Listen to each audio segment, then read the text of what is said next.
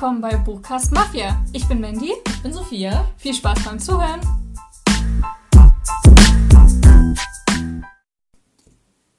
Hallo Und herzlich willkommen. bei einer neuen Folge. Schön, dass ihr wieder da seid. Merkt man es uns an, wir sind total aus der Übung. Das letzte Mal aufgenommen haben wir vor Vier Wochen? vier Wochen, Drei, vier Wochen, ewig her. weil ein Riesen-Umzug anstand. Ja, gut. So riesig war er gar nicht. Eine Dreiraumwohnung, ne? Ja, wir haben Aber- sehr viele Sachen und sehr viele Kisten. Ja, zieh du mal aus. Du hast eine größere Wohnung als ich. Hm. Ja, aber man merkt beim Umzug, wie viel Zeug sich ansammelt und was man eigentlich gar nicht. Also man denkt, also wir hatten jetzt nicht so viele Schränke, es ging.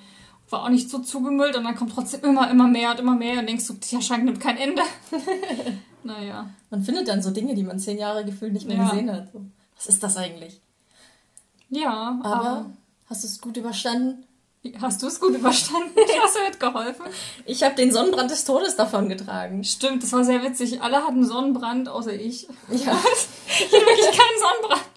Also ich krieg sowieso schwer Sonnenbrand. Und ich weiß auch nicht, was ihr alle gemacht habt. Ich krieg Also, sehr leicht Sonnenbrand. Und dann schäle ich mich, und dann bin ich wieder weiß. Und noch geht's. das war ganz cool. Wir hatten ähm, so einen Lift gehabt. Oder doch, Lift nennt man das, ne? Wo, also quasi eine Hebebühne. Und ähm, von der Terrasse haben wir dann mal alles so entgegengenommen, die ganzen Möbelstücke. Und wie gesagt, alle, die oben waren und geholfen haben, hatten alle fies den Sonnenbrand. Alle waren knallrot mittags. Und ich dachte mir so, hm. Aber ich hatte auch lange Klamotten an. Dass die nicht warm war. Mir war richtig warm, aber ich dachte mir so irgendwie zum Werken, bevor ich mir da alles aufschürfe und halt Ja, du hast eine lange Hose und so. Und halt ein, ein T-Shirt und ihr hattet alle nur so Tops an und kurze Hosen Ja. Ich habe auch einige blaue Flecken und so Schürfwunden und Kratzer davon Genau, deswegen habe ich eine lange Hose angezogen. Ja. aber es war doch ganz, also ich fand's irgendwie nicht so stressig, wie ich gedacht hätte. Also hatten wir ja schon gesagt, oder? Dass ich Angst hatte, dass es irgendwie super stressig wird, dass tausend Dinge schief gehen, aber am Ende, wir hatten zwischendurch mal keinen Schlüssel, wo dann ein Haufen Leute zur Wohnung gefahren sind und dann wir auch dahin gefahren sind. Dann so, warte mal, wer hatte eigentlich einen Schlüssel? Oh, keiner hat einen Schlüssel. Wir müssen nochmal Schlüsselübergabe machen. Tja, ich hatte das Glück, ich konnte dann einfach da sitzen bleiben, im schattigen Plätzchen, Bananen essen und warten, dass sie wiederkommt. Das war ganz entspannt. Das, genau, dann haben wir aufgebaut. Das ging eigentlich auch ganz gut. Ach so, ich, ich trinke irgendwie nebenbei, wenn so ein Glas da mit dabei steht. Tut mir leid wegen dem Geräusch. Ähm, was ganz witzig war, wir haben ja die Kaninchen dann rübergeholt. Oh ja. In dem kleinen Auto. Also in deinem Auto, das war so witzig, weil eigentlich war nicht mehr so, es waren die Kaninchen noch übrig und ein Häuschen von ihnen und noch ein... Diverse Häuschen und dann so eine große Wanne, also mit Erde drin Ja, stimmt. Irgendwie... und Also, Stallkram und es war echt viel. also das meiste wurde schon rübergenommen und irgendwie dachten wir dann so, ja, ist jetzt bestimmt nicht mehr so viel. Also noch, wie gesagt, eine Hütte hatten wir da gelassen und halt die Erdkiste, also wo sie halt so buddeln können und aber ja. Das Auto war so voll. Das Auto war so richtig punktgenau voll. Du musstest ja auch alle drei Kaninchen bei dir vorne mit hinnehmen und Ja. ich habe hinten kaum noch was gesehen. Das ganze Auto war danach voll mit Kaninchenstreu, weil das natürlich alles rausgefallen ist. Ah. So lustig, dass wir die ganze, wir haben auch eine ganze, also wie gesagt, eine große Buddelkiste, wo Erde richtig drin war. Ja, Erde ist auch im Auto. ich fand es irgendwie sehr, es war sehr aufregend und irgendwie, glaube ich, an dem Tag, wir haben das, doch, wir haben die am nächsten Tag erst rübergeholt, am Sonntag. Ja, ja. Und am Samstag hatten wir auch euer Auto halt beladen und dann meintest du noch so zu mir so, ja, aber so, dass ich noch was sehe und haben wir es halt nicht so vollgeladen und dann die Kaninchenfahrt, alles hinten zu. Ich musste, ich fand das sehr witzig. Wir wollten ein Foto machen. Haben wir ein Foto? Wir haben kein Foto Ich gemacht. glaube nicht. Und so, wir Also wir haben so einiges im mit aufgenommen, vielleicht habt ihr es auf Instagram gesehen. Kann man auch noch in den Highlights, glaube ich, sehen. Ah ja, genau. Gibt so ein Umzug-Highlight. Könnt ihr es noch echt angucken. Oh, das war gut, oder? ja, wir sind alle noch befreundet. Das ist schon mal ein gutes Zeichen.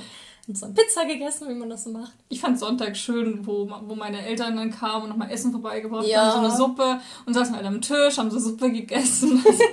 eine große Familie. Ja, sind wir irgendwie auch. Ja, und jetzt lebe ich im Chaos.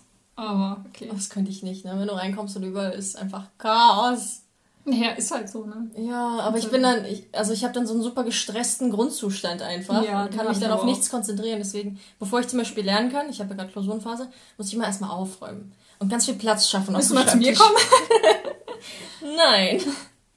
Ja, also ich habe ja jetzt Urlaub und den Urlaub verbringe ich eigentlich nur mit Bücher, äh, Quatsch, Kisten ausräumen, einsortieren. Bücher einsortieren. Und Bücher einsortieren, ja. Naja, wozu hat man denn Urlaub? Hm. Dafür fahren wir bald alle zusammen zelten, haben wir Oh ja, das wird schön. Ja, ich denke auch. Das letzte Mal gezeltet habe ich mit 14. Das wird super. Ich noch nie, also Tropic Island Zelt zählt nicht, oder? Es gibt so ein Wort dafür Glamping, so dieses Glam-Camping, schick. Ne, so ist mit, es ja nicht. mit ordentlichen sanitären Anlagen und weichen Betten und so. Naja, also, weiß nicht, Tropic Island kennt ihr ja bestimmt, das ist so ein großes Badeparadies zwischen. Leipzig und Berlin, genau. Es sollte, also wurden früher Zeppelins gebaut oder sollten Zeppelins gebaut werden. Aha. Also, so- du kennst nicht so was. Ja, ja. Also es ist halt wie gesagt ein Riesending und da habt ihr halt auch einen großen Regenwald mit drin und ganz viele wilde Tiere und dann halt auch, wie gesagt, so Südseebereich und Strand und es ist halt wie, wie der Dschungel und richtig die Südsee. Also es ist richtig cool und da gibt's halt auch so Zelte und die sind halt auch so aus Stoff und da haben wir schon oft, immer wenn wir dort übernachten, gezeltet und da hat man halt solche aufblasbaren Matratzen drin liegen und kommt da ein Bettlaken und dann ist es das. Na, und Kissen und Decken? Naja, wie gesagt, so ein, Kissen gibt's halt und Decken nimmst du halt einfach dein, dein, dein Laken. Ist halt irre heiß so. da drin, wie Ja, halt gut. in den Süd, südlichen.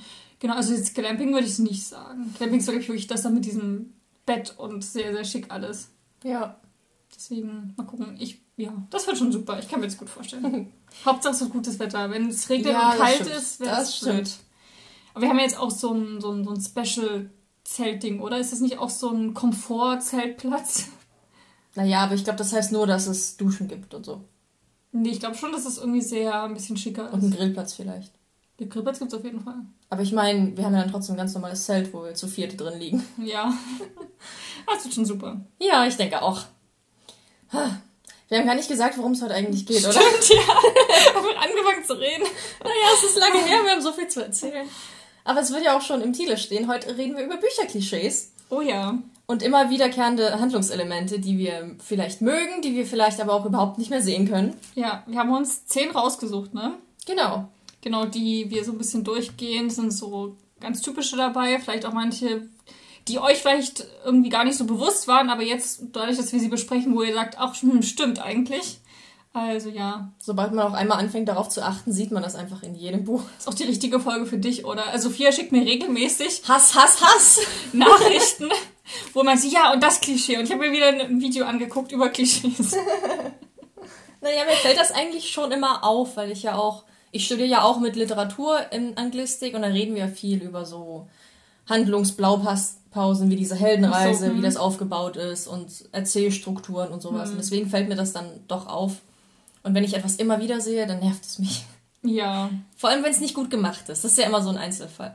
genau. Ist eigentlich generell, auch wenn wir jetzt ein bisschen sagen, was wir nicht mögen, aber ist ja generell jedes Klischee oder alles, solange es gut gemacht ist, ist, glaube ich, alles uns recht, oder? Außer toxische Beziehungen. Die sind immer scheiße. Ja, gut, aber das ist ja jetzt kein Klischee, das ist einfach schlecht Ja. umgesetzt wahrscheinlich. Also eine schlechte Liebesbeziehung. Naja, ja, aber es gibt ja auch dieses Bild von einfach der Männerrolle, die halt, so ein Christian Grey, der Ach sehr so. kontrolliert. Ja. Naja, schwierig. gut. Aber generell. Wir fangen schon an. Lassen wir jetzt richtig anfangen. Ja.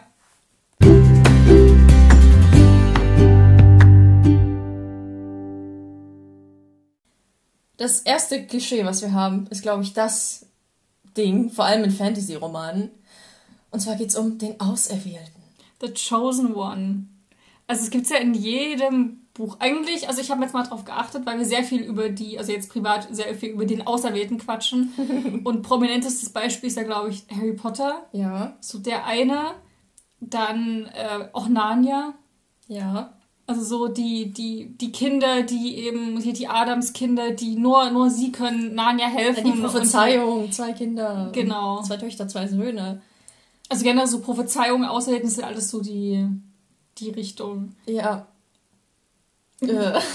ich weiß schon gar nicht, was ich sagen soll. Du findest es nicht so gut. Naja, das Ding ist, also natürlich kommt es immer darauf an, wie es gemacht ist. Mhm. Ja, gut. Es kann sehr cool gemacht sein, das haben wir schon gesagt. Aber grundsätzlich ist es halt schon so ausgelutscht, habe ich das Gefühl. Wie gesagt, das ist in fast jedem Buch drin, dass ich mir denke, okay, ich weiß dann schon, sobald aufkommt, ist eine Prophezeiung, die sagt, es wird dies und das passieren. Bei Percy Jackson ja auch. Ja, Da gibt es ja auch ein Orakel, was die In, Prophezeiung in aufsagt. jedem einzelnen Buch bei Ja. Percy Jackson gibt es dieses Orakel am Anfang, was halt sagt, ja, ihr müsst das und das machen. Genau, und dann in der neuen Reihe, wo es Percy Jackson auch noch ein Teil von ist, Hm. gibt's wieder eine neue Prophezeiung, wo es dann diesmal um sieben Leute Ja. geht, die die Welt retten. Wobei ich sagen muss, halt, da finde ich es gar nicht so schlimm, weil ähm, es ist nicht, also wie nennt man das jetzt, irgendwie, ich finde, die Handlung könnte auch stattfinden ohne diese Prophezeiung. Meistens ist es auch so, dass Percy im Nachhinein merkt, dass sich die Prophezeiung jetzt erfüllt hat. Ach, okay, damit hat die das und das gemeint. Aber er handelt jetzt nicht aufgrund der Prophezeiung. Ja, aber dann Im kann man die Prophezeiung ja auch weglassen. So. Ja, das haben wir auch schon mal drüber geredet. Oft ist es halt, ähm, bei Narnia, finde ich, macht es schon Sinn zum Beispiel, dass halt die Kinder, müssen wir eigentlich erwähnen, worum es da geht? Nee, ne? Narnia Nee. und Percy Jackson ist so ein, so ein Googelt allgemeines es, Ding. wenn ihr es noch nicht wisst. Ähm, also zum Beispiel bei Narnia ist es ja auch so, die Kinder würden ja ohne die Prophezeiung wären die ja ganz schnell wieder weg, wenn es da heißt, ja, es gibt Krieg bei uns, hier gibt's eine, die tötet und die, die versteinert, so Kinder Aber- würden ja dann sagen so, ja, wir gehen jetzt wieder. Aber die wären ja eigentlich auch so wieder gegangen, wenn nicht Edmund verschwunden wäre. Und der wusste ja auch nichts von der Prophezeiung. Ja, das stimmt. Also das ist das aber, die, aber die Aspekt. Königin wusste das von der Prophezeiung. Ja, deswegen genau, deswegen, Edmund, ja. genau, ja. Also die Handlung ist schon auf Basis der Prophezeiung, aber ist dann auch ab dem Moment unabhängig davon. Ja. Also oft ist mal wieder so ein Motivationsding hier, ihr seid die Auserwählten, aber ansonsten. Aber es ist auch sehr oft der Fall, wenn jemand auserwählt ist, dass die Person dann sagt, was ich? Nein, ihr habt die falsche Person, ich bin doch ein Niemand. Das ist halt echt immer. Und dann kann sie sich aber dem nicht wehren. ist es Und nicht Reich der sieben Höfe auch so, dass sie dann so. Nee. Nee. Da gibt's keine. Naja, doch, gibt's ja auch. Echt? Man spoilert ein bisschen den ersten Band. Ja, also aber weißt das, aber, aber da so- ist da auch sie, sie die eine, die eben retten kann. Und nur deswegen kommt Ach, sie überhaupt ja, dahin. doch. Ja, das ist ja dieser Fluch. Ja, genau. Ja, okay. So kann man es auch sehen, ja. So, also es ist halt oft dieses Element, wie gesagt, ich finde, es kommt drauf an, wie es gemacht ist. Zum Beispiel ähm, jetzt auch im Filmbereich von Disney, Vajana. Ist auch ein super Film, die lieben wir beide, glaube ich, sehr. Also ich höre den Soundtrack auch gerade wieder hoch und runter, weil es so perfekt einfach gut passt. Und da ist ja auch so, dass sie vom, vom Meer, vom Ozean auserwählt wurde, das Herz zurückzubringen und so und macht sich auf die Reise. Und auch in den ganzen Liedern kommt es immer, immer wieder so, ja, ich wurde auserwählt und ich kann das und findet an, aus sich heraus die Stärke. Da finde ich es ja gar nicht so schlimm und eigentlich ziemlich cool. Ich glaube, mich stört halt, dass es sehr viel von der Handlung vorwegnimmt. Das, sagt ja dann schon so. Du bist auserwählt, du wirst stark werden, du besiegst den Bösen. Und so. meistens ist es dann halt auch so. Genau. Ja.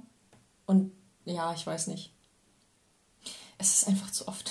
Lass dich was Neues einfallen.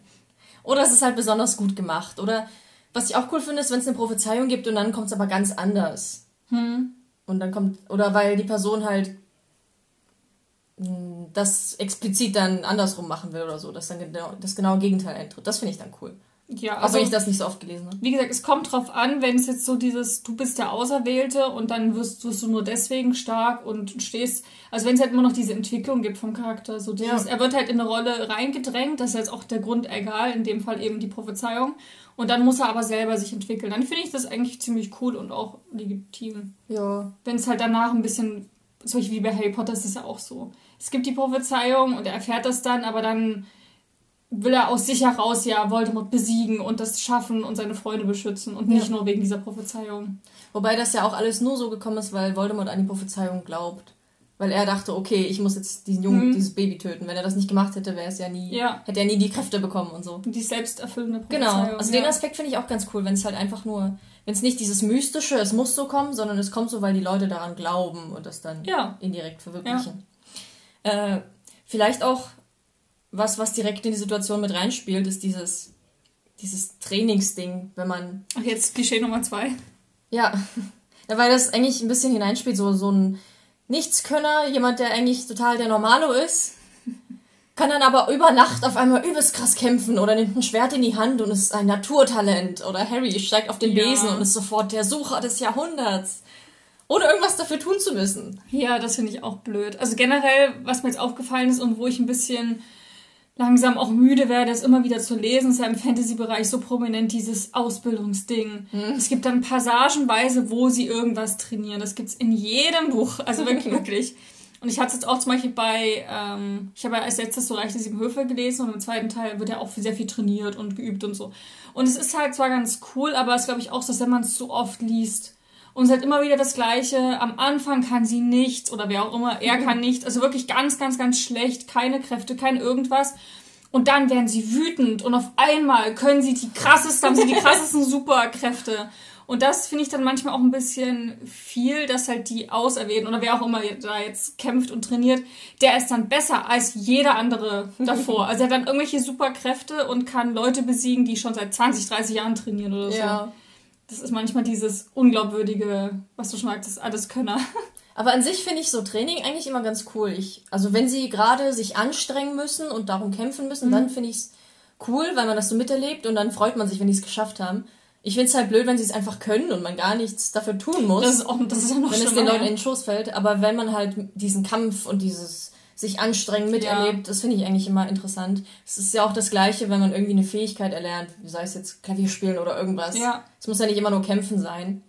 Und wenn die Leute dann richtig gut darin werden, das finde ich dann irgendwie schon irgendwie Das finde ich halt auch, solche, bei die Bestimmung ist das ja ganz, ganz cool gelöst. Da trainiert sie doch auch wahnsinnig viel, mhm. um da eben zum Fairbox zu, äh, reinzukommen oder da zu bleiben. Ja. Gibt auch dieses Ranking-System. Und da muss sie halt echt trainieren und trainieren und ist auch kurz davor vom Aufgeben, rappelt sich dann hoch und da ist halt wirklich so, aus sich selbst heraus wird sie immer wieder besser und bleibt einfach am Ball. Aber ich mag dieses Ding eben nicht von diesem wütend werden, auf einmal bricht die Kraft aus mir heraus. Ja. Weil das ist dann wieder dieses Richtung, er musste nichts dafür tun. Und ja. bei Reich der Siebenhöfe war es eben auch so, dieses, sie hat eigentlich jetzt nicht, also gibt schon Sachen, die sie trainiert hat, aber gerade die, die, die eine Sache, sie ist einfach so, jetzt ist sie krass wütend, auf einmal läuft's. Und das, ohne was, was tun zu müssen. Und das finde ich dann manchmal, oder gibt es ja auch in jedem ähm, Bereich, auch bei Magie, Zauberei, wenn die auf einmal dann den krassesten Spruch machen. ich mochte auch gerade an Magie denken. Aber da ist es ja oft so, dass wenn die es nicht richtig kontrollieren können, dass wenn sie dann emotional mhm. werden, dass es dann so rausbricht. Das finde ich eigentlich auch ganz cool. Ja, wenn es wenn's wieder da, wenn es gut umgesetzt ist. Aber dieser, der da alles können, hat manchmal dann so ein bisschen. Ja. Also gerade so in, der, in irgendwelchen Schlachten, wo sie dann alleine zehn Leute irgendwie umbringen. Also ich finde es ja ganz witzig, wenn es so wie bei Herr der Ringe gemacht ist wenn es dann so auf dieses Spaßige, wenn die dann halt so anfangen zu... Legolas. Genau, wenn die anfangen zu zählen. So, wie viele hattest du schon? Aber da ist halt auch sowas, na, die stehen da und wie viele, also zu zweit vernichten die Hunderte von Orks. Ja, das ist auch so ein Ding, wenn die Feinde einfach so gesichtslose Nichtskönner sind. Es sind einfach viele und die sehen böse aus, aber die können nichts. Ja. Du stehst da allein, machst zehn platt, kein Ding und die mähen sich da ja wirklich durch Riesenscharen. Ja. Das ist auch so ein Filmding. Ja. So schwache Gegner. Ja. Das macht es halt nicht so spannend, leider. Wollen wir vielleicht mal über was ganz anderes reden? Ja. Wie ist es denn mit Liebesroman-Klischees?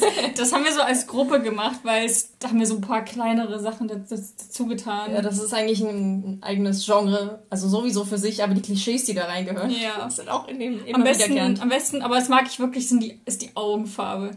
Die Augen verdunkelten sich oder, also, also generell dieses so, er guckt dich an, auf einmal werden seine Augen immer dunkler seine und Pupillen weiteten sich. Ja, und generell wird immer düsterer und so dieses halt, ja. Manche mögen das überhaupt nicht. Schon bei ganz ich finde das gar nicht schlimm. Ich finde das super. Also gerade in Augen, wenn sich da so unterschiedliche Gefühle abzeichnen, das ist ja gerade cool. Ja. Also gerade dieses Verdunkeln ist ja wirklich, wenn er dann so Begierde, also ne, mhm. Pupillen erweitern. Das ist besser als zu sagen, er war erregt oder er wird wütend.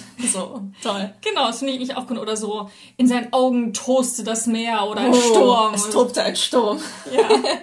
Da gibt es doch, ähm, du hast jetzt auch gerade von, von Mila Olsen, Princess Dawn ja, gelesen. Da wird doch ganz hat ja auch sturmgraue Augen. Genau, und am Anfang wird halt irgendwie auch seine Augen bezeichnet, was sich in den Augen abspiegelt. Ja. Und da muss ich so dran denken, aber das finde ich irgendwie immer sehr gut. Ich finde das auch cool. Ich finde es sehr poetisch auch genau. oft, so genau. dieses, was, was man als diese Augen sieht. Ja, so der Spiegel zur Seele. Aber ich finde, das ist halt wirklich so ein reines Buchding. Oder hast du jemals. Also, bei den meisten Leuten kann ich mal sagen, welche Augenfarben sie haben. Da fängt schon mal an. Auch bei unseren super guten Freunden. Also bei der Freund zum Beispiel, jetzt, müsste, ich jetzt, müsste ich jetzt echt, also bei dir weiß ich es, weil ich mal drauf geachtet habe. ich glaube, da ging es auch um diese Augenfarbengeschichten. Ah, okay, mal gucken. Mhm. Ja, bei einer Freund zum Beispiel müsste ich jetzt echt überlegen. Also ich, also ich kann Farben ausschließen, aber ich müsste auch wieder überlegen. Das Einzige, wo mir das wirklich aus, auffällt, ist bei meinen Katzen. Wenn die zum Beispiel einfach da liegen und dann sehen die aber irgendwie eine Fliege, dann weiten sich die Pupillen dermaßen und die Augen werden total groß, weil die sich konzentrieren. Ja. Aber bei Menschen. Ja. So, nee. Genau, für mich so ein reines Buchding, was ich aber sehr mag. Irgendwie, ich finde das cool. Ja. Und in die gleiche Sparte gehört ja auch, oh, er roch nach, nach Meeresduft und Flieder. Kiefern, Holz. Mit so einem leichten Aroma von äh, Gewitter. Thymian. Gewitter. Er, er, riecht nach Schnee und Kälte, so. Ja, so. Wie riecht denn sowas? Aber wirklich auch so Gewürze und dann so richtig krasse Gewürzmischung. Ja, und bei Frauen sind es immer so blumige Sachen. Ja, Pfirsich und das und hier. Ja. Manchmal denkst du echt, die würfeln einfach irgendwas aus. So. Gibt's da nicht so Duftgenerator. Gibt's da nicht so, ein, so ein cooles. Ja, ähm, Hugendubel hat da mal so, ein, so eine Art Meme hochgeladen.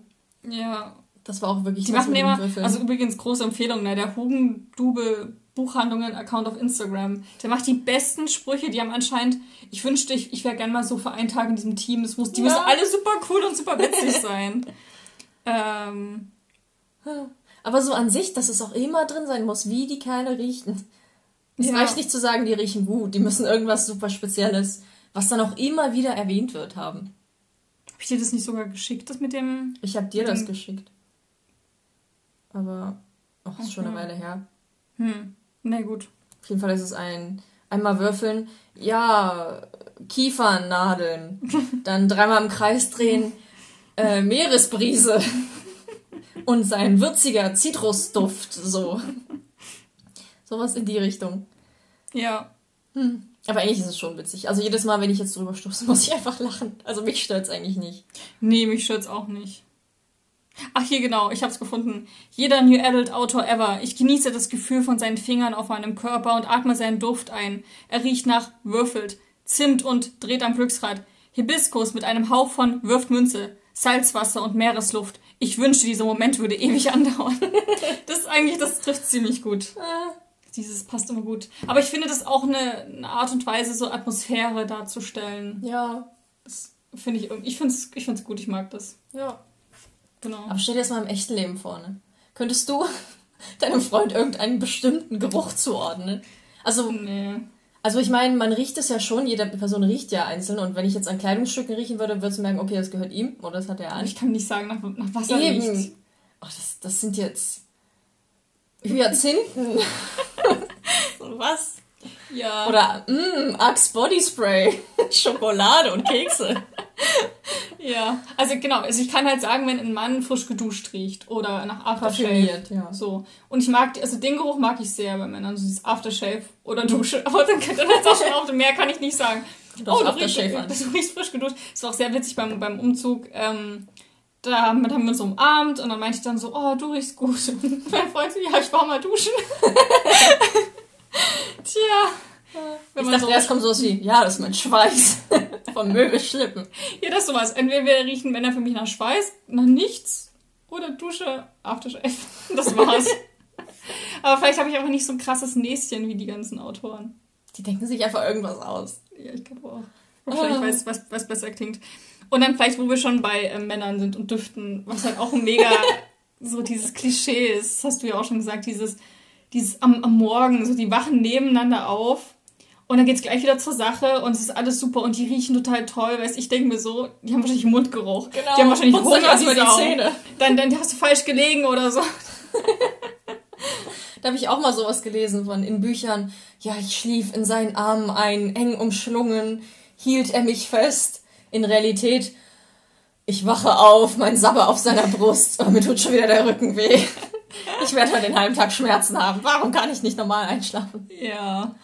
Und dann generell auch in der Realität, so weißt du, so in den Büchern schlafen die so eng umschlungen ein und in der Realität so, oh, er schwitzt. Also Ich Genau. bin schon richtig, ich merke richtig halt einen Schweiß auf meinen Arm. Äh. Viel zu warm, gerade im Sommer.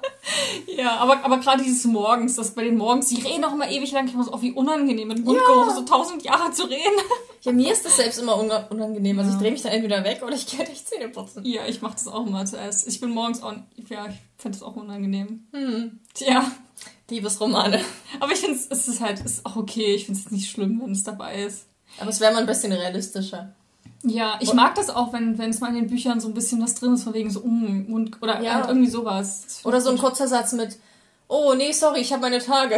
Ja, Oder hätte ich mir mal lieber die Beine rasiert. Hm, ich finde das auch gut. ja. Ähm, ja, das nächste ist halt auch total Thema Liebe, aber nicht nur auf New Adult bezogen, sondern auch vor allem Liebes, romantischen Fantasy-Romanen und so weiter. Es geht um Liebe auf den ersten Blick. Oh Oder ja. Insta-Love. Ist auch so ein Riesending.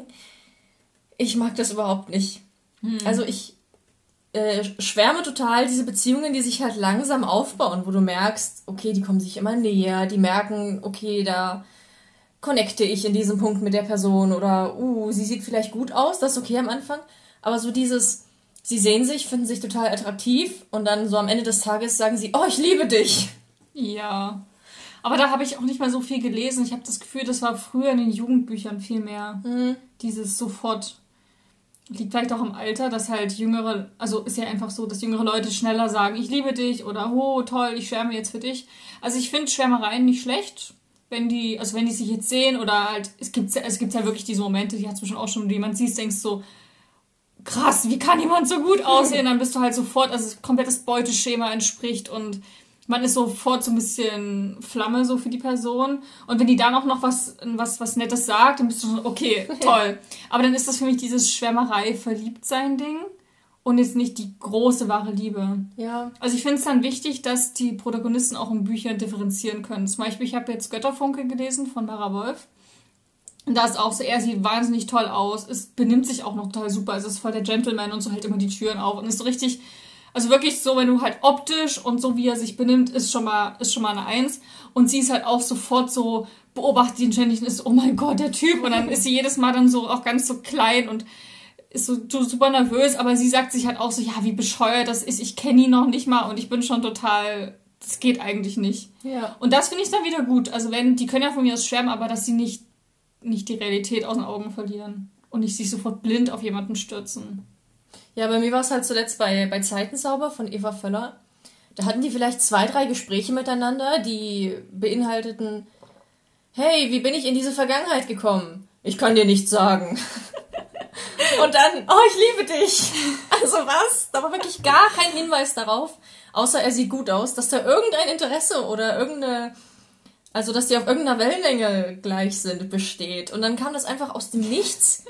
Und ich finde, da ist die Beziehung dann halt leider einfach nicht gut geschrieben. Das ist dann, ja, sie sind jetzt verliebt, fertig, weil ich jetzt noch eine Liebesbeziehung mhm. mit drin haben will, aber es ist halt überhaupt nicht glaubwürdig. Ja, es ist halt auch schwierig.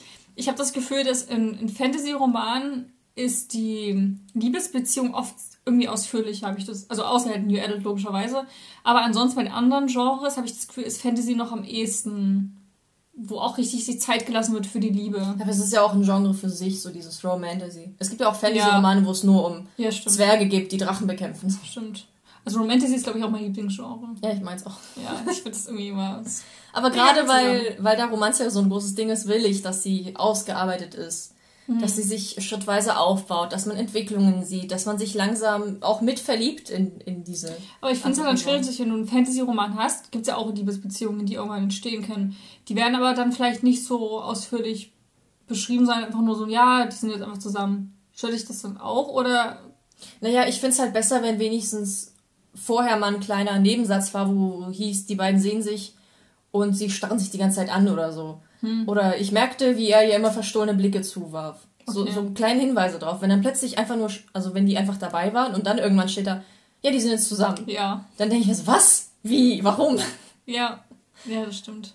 Also wenigstens, also es muss ja auch nicht super ausführlich sein, gerade wenn es Nebencharaktere sind, aber so ein paar Hinweise wären ganz schön. Da fällt, also gerade wo du das sagst, fällt mir die Angelus-Saga als sehr gutes Beispiel an, oder? Die Nebencharaktere. Mhm. Ich fand deren Beziehungen, wo die sich dann, wo die jemand gefunden haben oder nicht gefunden, fand ich super gut umgesetzt. Ja, fand ich auch. Auch zum Beispiel wie so mit so Verlust, also es hat ja keinen, hat ja keinen kein Platz, seinen riesen Raum dafür zu schaffen, aber trotzdem, wenn jetzt ein Charakter jemand verloren hat, wurde es trotzdem gut beschrieben und trotzdem so viel Zeit und Raum gelassen, dass es glaubwürdig kam. Ja, fand ich auch.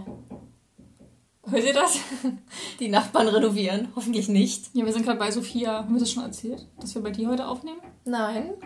Na, weil bei dir stehen ja überall Kisten rum. Ja. Ich habe noch keinen, noch keinen Aufnahmeraum. So. Bald. Ja, bald. Okay, Liebesbeziehungen. Wollen wir mal über, über, was, über was Schönes reden? naja, wenn wir immer noch bei, beim Thema Liebe sind. Romantasy. Ja, wir haben ja gerade schon über die perfekten Gentlemans gesprochen, die total süß und nett sind. Es gibt ja auch das komplette Gegenteil davon, und zwar so diese Bad Boys. Das ist so wirklich das, das Ding. Das ist aber auch ein, also ich kann wirklich, wenn ihr, wenn ihr in mein Bücherregal geht, also in jedem dritten Buch gibt es einen Bad Boy, glaube ich. Ja. Und ich liebe es. ich finde es so, es ist für mich das Beste, schon wenn ich das lese, dass er eigentlich so, mm, er will sie gar nicht. Also gerade auf dem Klappentext bin ich so, alles klar, kaufe ich.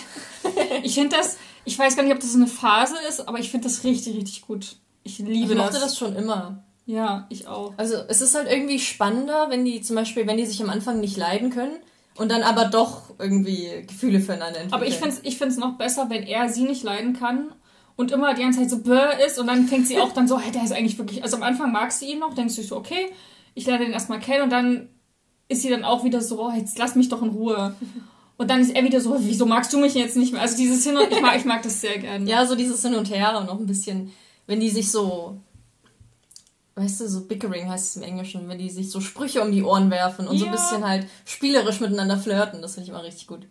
Genau, oder so immer wieder so die Grenzen austesten. Ne? Zum Beispiel, die merken halt untereinander, dass sie sich schon gut finden. ja, das mag ich auch. Hm. Ähm, ich wollte gerade noch irgendwas dazu sagen, was ich voll. Ach so. Ja, der, der Unterschied zwischen Bad Boys und diesen Good Guys ist halt auch, dass die Good Guys oft ein bisschen langweilig sind. Ja. Wenn die einfach dir sofort zu Füßen liegen und alles ist super und alles ist toll und ja, also es ist in, in, im wahren Leben ist wunderschön.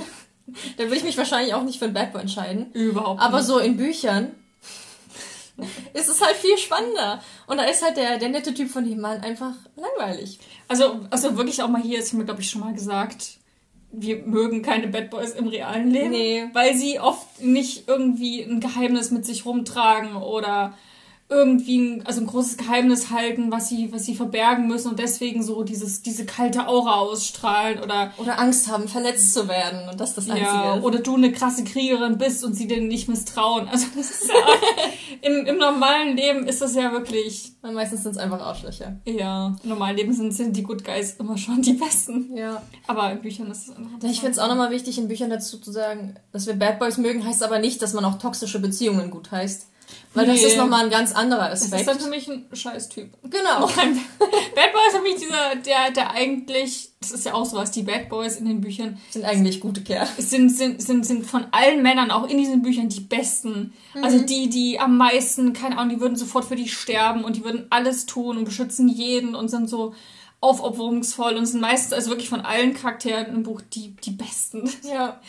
Und das ist halt auch dieses Ding irgendwie. Das ist, ja, aber ich mag das. Ist auch keine Überraschung mehr, oder? Wenn so ein Bad Boy dann plötzlich, oh, er hat ein Geheimnis. Also ist ja, okay, er hat. Aber das Ding ist, man, man weiß das ja und man wartet darauf und will es dann unbedingt wissen. Ja. So, was ist jetzt der Grund? Was ist da passiert? Warum ist das so? Ich lese auch gerade ähm, the, die Chroniken der Überbliebenen, den zweiten Band. Der erste heißt der Kuss der Lüge. Ich weiß nicht, wie der zweite im Deutschen heißt. Aber im ersten Band geht es ja schon um eine Prinzessin. Das Herz des Verräters? Ja, kann sein. Mhm. Im ersten Band geht es ja schon um eine Prinzessin, die wegläuft und dann, weil sie verheiratet werden soll. Und dann kommt halt der Prinz, den sie hätte heiraten sollen und äh, versucht sie halt aufzuspüren und ein Assassine, der sie töten soll. Und man weiß aber nicht, wer wer ist. Und ich denke mir sofort so, uh, ein Assassine, der sie töten soll. Das klingt doch spannend. und im zweiten Band geht es halt auch viel um ihn. Und ich fand es einfach viel spannender, wenn das halt, wenn die so coole Typen sind, die was drauf haben, die einfach, die eigentlich gar nichts von ihr wollen mhm. und die auch gar keine Liebe wollen, aber irgendwie ist es dann doch so, dass sie sich oh, dem nicht wehren können. Spoilerst du jetzt? Naja, es ist eine Dreiecksbeziehung, das weiß man ja im ersten Band schon. Okay. Nächstes Thema. Habe ich direkt mit reingesprochen. Dreiecksbeziehungen. Liebesdreiecke. Es ist ja auch überall ich habe mal angefangen, meine Leseliste durchzugucken, wo das überall drin ist, und ah. habe angefangen, Dinge zu notieren. Twilight, Hunger Games, die Göttlich-Reihe, Selection, City of Bones, Throne of Glass, vor allem am Anfang. Ja, stimmt. Um mal nur ein paar zu nennen. Und es ist gerade bei Fantasy-Romanen irgendwie das Ding. Hm. Es ist inzwischen, habe ich das Gefühl, wieder ein bisschen weniger geworden aber immer noch ein sehr prominentes Thema. Ich hatte schon das Gefühl, wo Twilight groß war, ja, genau. war ja alles entweder voller Vampire und so und da war auch alles voller Dreiecksbeziehungen, ja. weil das also ich hatte zumindest davor noch nichts gelesen, was so in die Richtung ging, was so Dreiecksbeziehungen hatte. Ja, ich glaube, Twilight war so das erste Ding. Genau, wo es halt zum ersten Mal auch dieses Hin und Her war und man hat so richtig mitgefiebert als Leser. Für wen entscheidet sie sich? Und jetzt ist das so offensichtlich in jeder Aber für mich Reihe. war auch von Anfang an klar, dass sie sich für... Ja, aber damit, da war ich noch jünger, dachte mir so, oh, vielleicht Überraschung mhm. oder sowas. Das ist halt oft das Ding bei Liebesträgen, dass man irgendwie weiß, wer es werden wird. Und ja. dann denkt man sich, ja, dann ist es irgendwie auch nicht spannend und dann nervt einen die andere Person. Ja. Weil man sich denkt, hey, stell doch nicht das Glück der beiden. Ja, finde ich auch. Als solche bei Selection war ich mal richtig genervt. Oh, da hat mich das auch total gestört. Ich fand das total unnötig. Da ist sie ja, ähm, also geht der soll bei so einer Auswahl von Prinzessinnen teilnehmen und geht zum Königshof und dann trifft sie eben auf Maxon, den Königssohn und uh, Love Story. Und sie hat aber zu Hause ähm, ihren... Ihren Ex-Freund. Genau, die haben sich ja kurz vor ihrem Abgang irgendwie getrennt. Genau. Aber die lieben sich immer noch, also es war mehr so eine Trennung, damit sie irgendwie freier, ach, keine Ahnung, was, was Dummes. Und auf jeden Fall, dann taucht er plötzlich wieder im Palast mit auf und dann gibt es auch so eine Dreiecksbeziehung. Und ich fand das so richtig, weil für mich war einfach so klar, ja, Max Sohn muss es werden, der ist einfach nochmal noch mal besser. Ja. Ich habe das einfach nur gehasst, weil ich mir dachte, ruiniert das doch nicht. Ja. Es ist halt oft so ein Mittel, um halt Spannung zu erzeugen und halt so ein Ja. bisschen. Und da war es eben auch Spy Selection, das ist ja ein großer Punkt, der nochmal thematisiert wird, aber ja, ich bräuchte es auch nicht. Es gibt wenige Liebesdreiecke, wo ich wirklich mitfiebere und mir denke, oh, wie toll, oh, hoffentlich wird's der Typ. Sondern meistens ist es halt leider schon klar und es nervt dann. Ja. Also hast du ein Buch, wo du dachtest, oh, das war richtig eine tolle Dreiecksbeziehung? Nee. Also ich bin auch Nee, ne? genervt. Oh, wa- was ganz witzig ist, Gibt's äh, auch Maze Runner gibt es ja auch so eine. Ja wo- stimmt, ja, im zweiten Teil kommt Wo Emma, wo Emma zwei hat. Ja. Also sonst ist es immer so die Frau, die so zwei Männer hat. Bei Maze Runner ist es ja, ähm, Das ist auch ein männlicher Hauptcharakter. genau, er, der dann zwei Frauen hat. Ja. Aber da waren die auch nicht so groß thematisiert, da war es mir eigentlich echt total wurscht, Ja. wer das am Ende wird. Nee, bei Select, äh Quatsch, Select, Seelen von Stephanie Meyer ist es ganz witzig. Dort äh, kommen ja so eine Art Außerirdischen auf die Erde, die sich Seelen nennen und die sich in den Menschen einnisten, wie so eine Art Parasit und dann die Kontrolle übernehmen über die Menschen. Und bei der Hauptperson ist aber der Fall, dass halt die Seele in dem Körper wohnt, aber die eigentliche Person auch noch im Körper ist. Also man hört die Stimme der Person. Also man hört eigentlich die Stimme der, der Seele und die Stimme der Person. Das heißt, es wohnen praktisch zwei Menschen in einem Körper. Und die eigentliche Hauptperson hat halt schon eine Beziehung am Laufen, ist total verliebt. Und die Seele, die in dem Körper drin steckt, fühlt das auch irgendwie, aber verliebt sich dann in jemand anderen. Und das war irgendwie gefühlt wie eine Dreiecksbeziehung mit nur zwei Körpern. Steht auch hinten so drauf.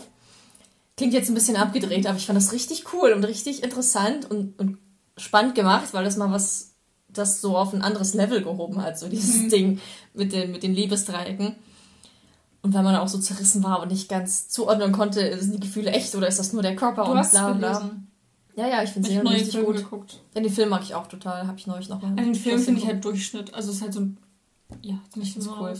Naja, jedenfalls ist das das Einzige, was mir jetzt einfällt, wo ich irgendwie mal sowas in Richtung Liebesdreieck auch wirklich gut fand. Also wie gesagt, es gibt jetzt wenige Bücher. Also es gibt Bücher, die, wo es mich richtig stört. Wenn es mit dabei ist, finde ich es auch nicht so schlimm, wenn es Ja. gut gemacht ist. Es macht für mich auch nicht das ganze Buch schlecht, sondern es kommt dann halt mehr auf die Handlung an. Ja. Und also das Gute bei zwei Love Interests ist ja dann, dass man einen hat, den man favorisiert. Kann man sich dann den besseren aussuchen. Ja. Ist dann bloß blöd, wenn sie den anderen wählt am Ende.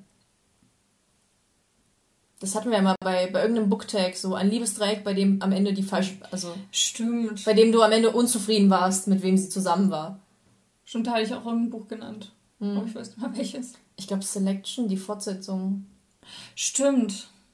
Ja. Und bei mir war es so eine Elfenreihe. Aber das war kein. War das, nee, es war kein Liebesdreieck. Das ist dann. Also das war halt hintereinander.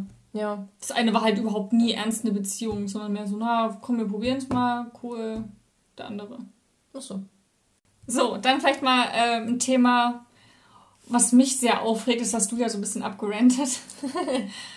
ich mag, was ich überhaupt nicht mag, das ist sehr prominent in, in New Adult Liebesromanen, Missverständnisse und schlechte Kommunikation. Oh, du hast es auch, ne? Das ist einfach das Schlimmste überhaupt, wenn die, wenn dieser Konflikt zwischen den Hauptprotagonisten einfach nur daran besteht, dass sie einfach nicht sagen, was ihr Problem ist. Ja. Und einfach nur Geheimnisse haben, wo sie denken, oh, da könnte ich denjenigen verletzen. Du verletzt ihn, indem du ihm eben nicht die Wahrheit Ja. sagst. Also, Also mein Punkt dazu ist einfach nur Hass, Hass, Hass. ja. Das ist halt auch, ja, wenn der Konflikt gelöst werden könnte, wenn die einfach sich hinsetzen und normal miteinander reden, dann ist der Konflikt einfach nur dumm und unnötig. Ja. Und ganz oft entsteht das ja aus diesem, ja, ich wollte dich nur beschützen heraus. Oder noch schlimmer, du solltest mich hassen, damit es einfacher für dich ist. Oder hab ich letztens erst ein Buch gelesen, wo das genauso ist. Ja, ich auch. Welches denn? Habe ich im Lesemonat drüber abgerantet, wo, es damit endet, dass, dass jemand verletzt wird. Ah, ja. Mit Absicht, um halt die, die Schmerzen, die viel schlimmeren Schmerzen zu ersparen. Ich dachte auch gerade eher an Princess Stone in Familie Olsen, was du auch gerade so. gelesen hast. Ist ja auch die, gibt es auch ein paar Stellen, wo er. Ja. Wobei, ja, das ist aber das ist für mich nicht dieses, dieses typische Missverständnis, sondern wirklich, ihr habt einen, ihr habt einen Konflikt und der wäre aus der Welt geschaffen, wenn die Person einfach nur die Wahrheit sagen würden. Ja. Genauso, was ich auch hasse, sind diese ganzen Gespräche. Die schreien, die, die, die schreien sich an und er beleidigt sie oder sie beleidigt ihn, wer auch immer, irgendwer. Und dann ähm, zischt der andere ab. Und du könntest jetzt einfach sagen, zum Beispiel jetzt, keine Ahnung, du warst jetzt lange weg oder so, kommst nach Hause und ich frage dich jetzt so, oh, wo, wo, bist du gewesen? Warst du wieder bei der anderen? Jetzt bist du beleidigt, weil du denkst, so, dass, ja. dass, dass, dass ich dir nicht vertrauen würde. Und statt mir zu sagen, dass du unterwegs warst, weil du ein Geschenk für mich besorgen wolltest, ja. sagst du gar nichts und gehst. Genau. Boah, das ist einfach dieses, das gibt's aber auch ganz viele Menschen, die es in einer Beziehung so machen, die einfach nicht miteinander reden können. Ich denke mir so, das ist eine schlechte Beziehung ja, für mich. Kommunikation ist ja so das A und O. Wenn ihr das nicht hinkriegt, warum seid ihr dann zusammen? Ja. Also auch so ein prominentes Beispiel ist ja irgendwie auch, man sieht den Typen mit einer anderen also irgendwie durch die Stadt laufen und ja. ist, oh, du hast eine Affäre, gibst du. Und dabei ist es seine Schwester. Aber er sagt es ihr nicht, weil sie so ausflippt. Und ja, genau. Oh. Ich denke mir so, ja, Menschen sind halt, reagieren halt über, trotzdem kann man doch einfach sagen, die Wahrheit sagen und nicht. Ja. Also in dem Moment, ich, ich wäre niemand, der einfach dann gehen würde. Wenn ich eine gute Begründung habe, ja, eine Sache dann, klarstellen. Dann sage ich dir halt, egal was die andere Person mir jetzt gerade unterstellt, wie scheiße ich wäre, ich sage dann halt trotzdem, was es war. Und bei mir kommt dann immer der Moment, wo ich dann anfange, ähm, über die Beziehung zu zweifeln in dem Buch, ob die beiden überhaupt genau. füreinander geschaffen sind, genau. weil die nicht miteinander reden können. Ja. Und das finde ich. Und da fällt mir ein, als gutes Beispiel Sin und Ella. Ich finde, das ist super gut gemacht. Die reden miteinander. Auch da kommt so ein Moment, wo du jetzt denkst, oh, okay, jetzt, jetzt ist Konflikt, jetzt ist dieses typische, der typische Moment gekommen. Und der passiert einfach nicht, weil die beide einfach sagen, was sie, was sie denken und wie sie sich dabei fühlen und wo ihr Problem ist. Und der andere hat dann die Chance, darauf zu antworten und zu sagen, ob er damit klarkommt oder nicht. Ja. Und das ist gut. Wobei sie da auch Geheimnisse hat und sowas. Genau, aber sie sagt es ja dann auch einfach. Ja. Die gehen dann essen und dann sagt sie ihm das alles. Und obwohl es ihr schwerfällt und obwohl es nicht leicht ist. Aber das fand ich einfach gut und realistisch. Und das Buch war trotzdem spannend und trotzdem, also es hat ich finde, diese unnötigen Konflikte braucht es nicht. Wenn das das einzige Ding ist, was ein Buch spannend macht, dann. Genau, dann ist das Buch schlecht geschrieben. Ja. Wir haben sehr viele Klischees dabei, die sich um, um Männer drehen. ja. So Bad Boys oder zumindest dieses Liebesding. Wir lesen das halt auch oft. Einfach. Ja, das stimmt. Okay. Wollen wir über was, was reden, was wir gar nicht so doof finden als nächstes? Ja, wo wir mal ein bisschen weniger renten. Es ist ja sehr oft der Fall, dass Charaktere in Büchern einfach tragische Vergangenheiten haben. Die Eltern sind gestorben oder das ganze Dorf wurde die ausgelöscht. Eltern, bei einer guten Fantasy-Protagonistin muss mindestens ein Elternteil tot ja. sein, sonst, sonst ist es keine, keine gute Protagonistin. das ist aber echt bei jedem Buch. Oder, oder Scheidung, getrennt. Mhm. Aber meistens ist einer tot. Also eigentlich immer. Wenn nicht sogar beide. Die Person lebt, lebt eigentlich immer alleine beim Vater, bei der Mutter oder nur mit den Geschwistern, kümmert sich allein um die Geschwister. Ja, Geschwister sind auch so ein Ding, ne? Genau. Ja, Geschwister hat eigentlich auch jeder, oder? Ja. Das ist eigentlich kaum Muss sich dann darum kümmern. Ja, also. Aber ich finde das gar nicht schlecht. Ich mag sogar, wenn die, wenn die Vergangenheiten so richtig schlimm tragisch sind, wenn es der Person so richtig schlecht geht am Anfang des Buches, die so richtig am Boden ist. Mhm. Und dann irgendwo hinkommt, wo es besser ist. Naja, zum Beispiel habe ich jetzt auch schon ein paar Mal, äh, ich weiß gar nicht, ob es ein Film oder ein Buch war, aber so Fälle gehabt, wo dann jemand zum Beispiel verreist und dann kehren die zurück in ihr Dorf und das Dorf wurde ausgelöscht. und alle, die okay. sie kannten, sind tot. Okay. Das ist ja das, das Schlimmste, was du machen kannst. Aber ja, obwohl es so ausgelutscht ist und man irgendwie damit rechnet, finde ich es eigentlich auch ganz cool, weil es halt dem Charakter mehr Tiefe gibt. Ja, ich finde auch, ähm, meistens ist es auch so, dass, also gerade bei Romantasy kommen die ja mal irgendwo hin, wo alles schick und Schloss und schön und Palast. Und dann sind diese Gegensätze einfach immer krass. Also ähm, generell, die Person ist dann meistens auch bescheiden und so ganz, oh, wow, Essen. So also bei Selection zum Beispiel, die kommt ja aus einer ganz verarmten Familie. Ich glaube, da leben beide Eltern auch krass. Verrückt. Beide Eltern leben noch, dafür haben sie ganz viele Geschwister, die sie durchfüttern müssen und nie genug zu essen und so. Und da kommt sie in den Palast und alles ist ja schick, was sie noch nie gesehen hat. Und das Meer sieht sie auch zum ersten Mal. Und es gibt eben viel Essen. Und ich weiß noch, am Anfang gibt es die Szenen, wo sich so richtig vollstopft mit den ganzen Muffins und nur am Essen ist die ganze Zeit, was eigentlich fand ich super sympathisch ist und dass sich dann auch über die ganzen Muffins und Cupcakes so richtig freut. Dass sie auch ihrer Familie darüber schreibt, was es zu essen gibt. Ich glaube, die, das macht das Ganze so, macht die Person wahrscheinlich liebenswerter. So, ja. du denkst, ach Mensch, oh süß, jetzt hat sie mal gut genug zu essen. Also man fühlt sich dann gleich so als Leser so ein bisschen, vielleicht ist so dieses Mutti-Ding, was dann durchkommt. Oh, ihr geht's jetzt gut, schön, sie ist sicher, muss nicht mehr frieren, alles toll. Also ist ja auch bei der, ähm, hier, die Beschenkte ist das auch so eine Reihe. Und ich glaube, im zweiten Teil, die Flammende, ist es auch so, dass sie ständig so ein bisschen behütet wird und ach ja, geht's dir gut und schön. Ja, Im ersten sind ja auch ihre Eltern tot, oder? Das kann sein. Aber da wird sie ja nie so. Da hat ja. sie diesen Gegensatz, sie lebt ja immer in einer rauen Wildnis. Aber es ist ja auch, also entweder dieses, oh, die Armen, die endlich geht's denen gut, dass man die bemitleidet, ja. oder es sind so diese harten Charaktere, die ich sagen, ja, meine Familie ist tot, ich will nicht darüber reden.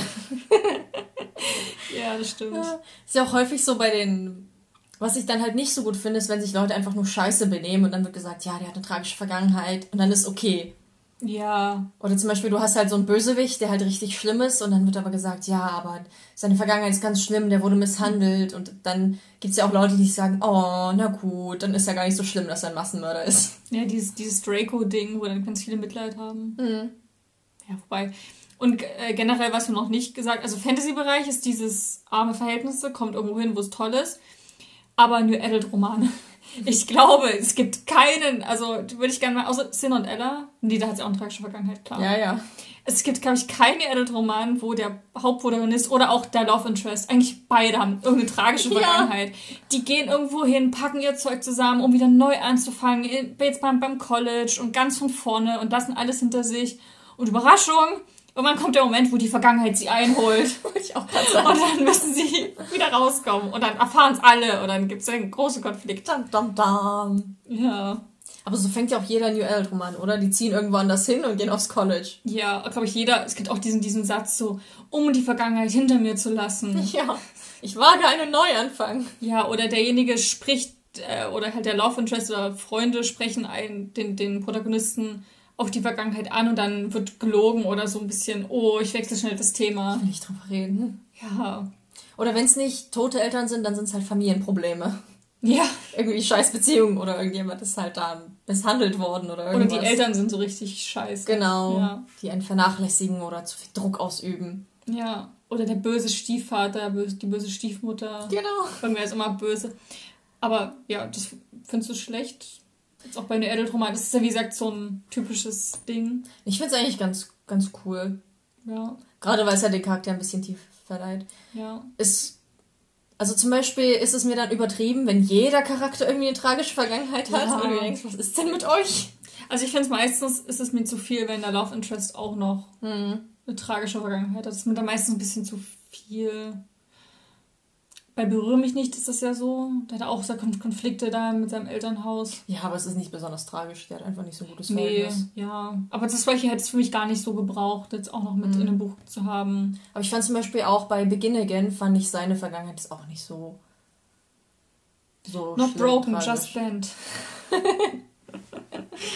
ja, naja. Also ja, ich finde es jetzt auch nicht. Ich mag es eigentlich auch. Mhm. Genau, generell, wahrscheinlich, weil man auch gleich mehr Emotionen für die Person entwickelt genau. und sich gleich mehr, man, man entwickelt gleich so eine, so eine Bindung zwischen den Personen.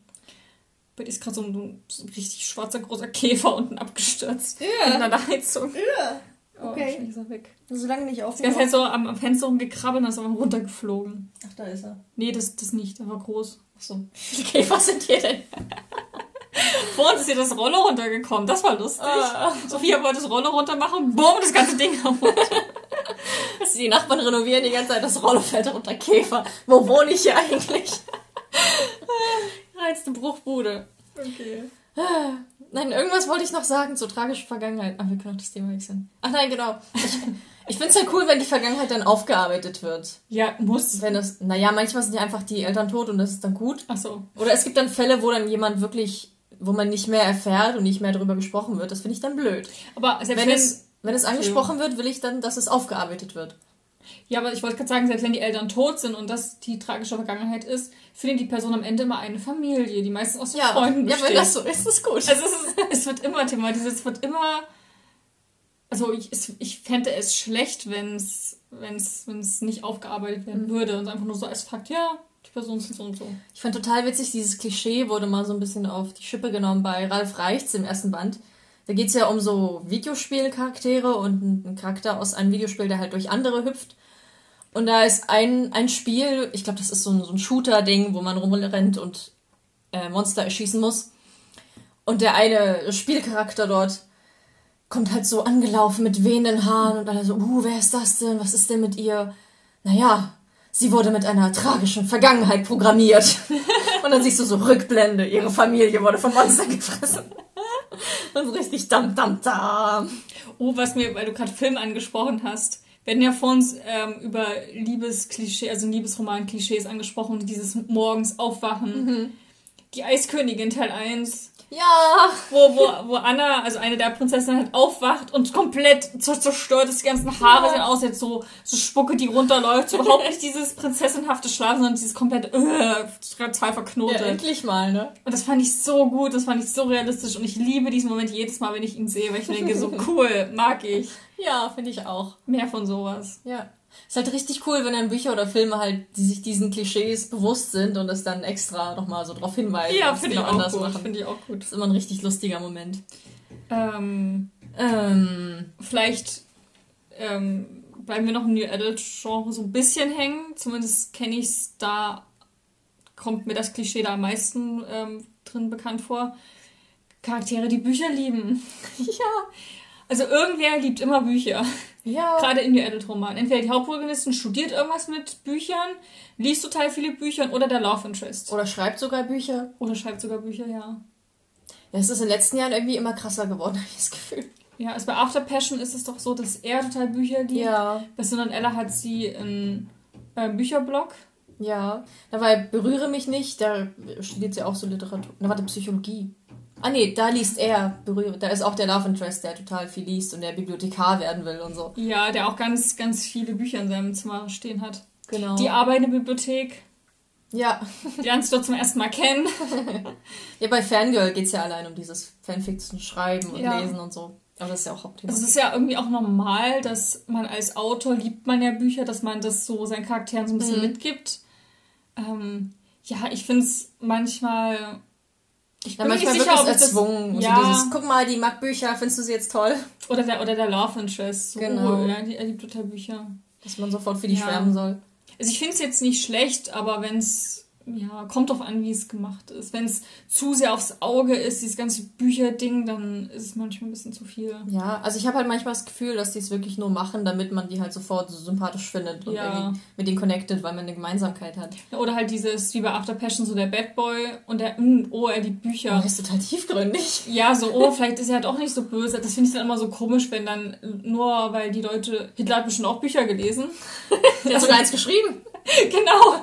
Also so, so das, deswegen finde ich dann schwierig. Kommt drauf an, was die mir damit sagen ja. wollen mit dieser Info, Bücher oder sie die Bücher. Ich finde es eigentlich viel spannender, wenn die irgendwie ein cooles, besonderes Hobby haben. Bei berühre mich nicht. Genau, bei berühre mich nicht. Macht die Schmuck selber und verkauft den auf Etsy. Richtig interessant. Oder schmeckt's dir? Oder wenn die irgendwie einen, Sport betreiben, von dem man nicht so viel, also wenn es jetzt nicht gerade so Basketball ist oder so, sondern oh, sowas wie musst mal Curling. Whisper I Love You lesen. Was macht der da? Da außen Slack, Slacklining. Aha, hab ich auch noch nie gehört. Wo du dir so eine Leine spannst und dann so rüber balancierst, ah. aber halt in der Höhe. Mhm. Und da gibt es ganze Passagen über, wie das gemacht wird und wie das funktioniert und was das für eine. Weil es ist ja so dieses Leben am Limit. Ja. Geht es in dem Buch die ganze Zeit um, um Leben am Limit an der Grenze. Und es ist immer so eine Grenzerfahrung. Also du bist zwar gesichert, aber viele machen das dann halt auch über den Canyon ungesichert. Gibt es auch einen Film darüber, wo einer zwischen zwei Hochhäusern so rüberläuft. Mhm. Hm. Ja, das cool. ist ein spannendes Hobby. Ja. Oder von mir ist auch so malen oder Musik oder tanzen. Mhm. Also ist jetzt nicht super außergewöhnlich, aber andere interessante Hobbys. Ja. Schmieden wäre auch mal bei Fantasy irgendwie ein cooles Hobby. Ist voll der krasse Schmied. Ja. Ja, keine Ahnung. Lasst euch was anderes einfallen. Weil es stört halt auch nicht. Es ist nur so ein kleiner Nebenaspekt. Nee. Also ich finde jetzt, wenn da steht jetzt Bücher, das ist mir das auch recht. Ja. Ist okay. Ja. ist jetzt nichts, ist ein bisschen ausgelutscht vielleicht mittlerweile. Das stimmt, ja. Okay. Was haben wir denn noch so auf der Liste? wir haben eine Kategorie, zu der wir gar nicht viel mehr sagen können, weil sie sonst spoilert. Und zwar geht es um das Ende vieler Bücher. Vor allem bei Fantasy-Romanen, wenn, wenn jetzt so ein Riesenkrieg tobt und es ist der ultimative Feind, der besiegt werden muss, die ganze Welt geht sonst unter. Aber am Ende ist alles gut. Friede, Freude, Eierkuchen. Genau, es ist, es ist niemand gestorben, der wichtig war. Es ist jetzt kein großer Verlust da gewesen. Es ist eigentlich alles noch okay. Hm, bauen wieder auf. So, ja, war gar nicht so schlimm. Hey, Happy End. Ja, also generell, wenn es alles so zum großen Kampf kommt und alles stürzt ein, wobei da kommen wir später auch nochmal dazu, ne? Ja, ja. Ähm, aber dann am Ende ist alles super und alles ist perfekt. Ich mag bei Harry Potter das sehr. Das ist jetzt kein, jeder kennt Harry Potter. Aber ich finde, da fühlt es sich schon auch krass an, weil schon viele Charaktere sterben, die man genau, auch lieb deswegen meine ich, da finde ich es halt richtig gut gemacht. Genau, so ja. mit dem, mit dem Krieg, da gibt es ein paar Verluste, die auch wehgetan haben. Also gerade so die, ähm, gibt es ja auch ein, ein, ähm, Es gibt viele Verluste, die wehgetan haben mit Harry ich komme auf Potter. den, auf den Namen nicht. Ein Charakter? Ein Kind, was keine Eltern mehr hat. Wie nennt Ach so. man das? Weise, Weise, genau. Das bleibt doch am Ende auch halt so. Stein der Weisen. Also so ein, so, ein- so ein Baby übrig, was, wo die Eltern dann nicht mehr sind. Und das finde ich halt gut irgendwie. Also, was ist gut, aber das war realistisch. Da war ein Riesenkrieg und ganz viele Genau. wurde gekämpft. Und man sieht einfach, okay, so ein Krieg fordert immer Verluste ein. Genau, dass es halt einfach Folgen hat. Genau, Hogwarts auch zerstört, muss Ja. wieder aufgebaut werden. Ich meine, die haben Magie, die können es einfach wieder. Ja, Hübsch aber machen, die aber- Toten können sie nicht wieder auferwecken. Genau, und das finde ich realistisch. Also ich, ja, uns würden jetzt ein paar Bücher einfallen, wo am Ende alles, wuh, und es ist, als ob nie was passiert wäre, ist. Aber, Riesenspoiler. ja, können wir nicht sagen. Ja, das macht das Ganze dann halt irgendwie nicht, nicht mehr so ernst und nicht so spannend. Und gerade wenn halt so Verluste passieren, dann fühlt man das ja viel mehr. Dann fühlt man, dass das wirklich jetzt der ultimativ Böse ist, dass dieser Krieg schlimm ist und dass es, ja, dass es halt einfach Folgen hat. Und das Ja. finde ich dann auch cool. Was ich halt in dem Zuge auch nicht mag, ist, wenn Charaktere sterben und man ist total emotional zerstört und traurig darüber. Und dann ein paar Seiten später stehen die aber wieder auf. Es wird so rückgängig gemacht. Und so, hey, die sind doch nicht tot. Also grundsätzlich, es kommt immer darauf an, wie es gemacht ist. Aber was mich daran stört, ist halt, dass die Emotionen, die man hatte, dann eigentlich für nix waren. So, es war alles gar nicht echt.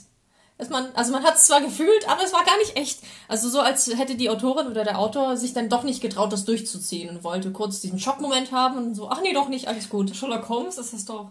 Die Reichenbach-Fälle. Schüsse runter und dann, das war auch so witzig, habe ich mal in Wikipedia mal alles durchgelesen. Ähm, an dem Tag bei meiner Zeitung wurden die, die Geschichten veröffentlicht, haben die Londoner und ganz viele Briten alle schwarz getragen, weil das sie somit, es war richtig schlimm. Und Arthur Conan Doyle hat dann so viele Briefe bekommen Genau. und Leute dann richtig so, oh, Sherlock Holmes muss, muss wieder leben. Hat er trotzdem, hat es jetzt durchgezogen und dann ist er, glaube ich, ein paar Jahre später ist ihm das mit ähm, Basketball eingefallen, so der Fall.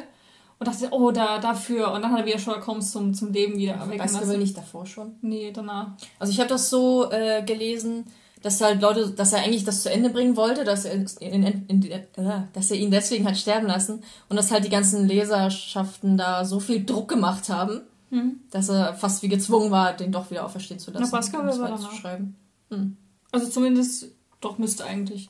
Weil er hatte da das über Basketball gehört, also über die, die Legende mit diesem, mit diesem Hund und dachte, oh, das wäre eine perfekte Sherlock Holmes Story. Ja. Und hat ihn deswegen wieder, es wird auch nie geklärt, irgendwie hat er sich da beim, beim Runterfallen, irgendwie hat er seine, seine Kampftechnik angewendet und hat es wieder Ja, das finde ich dann halt auch blöd. Oder dieses, du siehst, wie jemand von der Klippe stürzt und dann hängen die da aber noch oder so.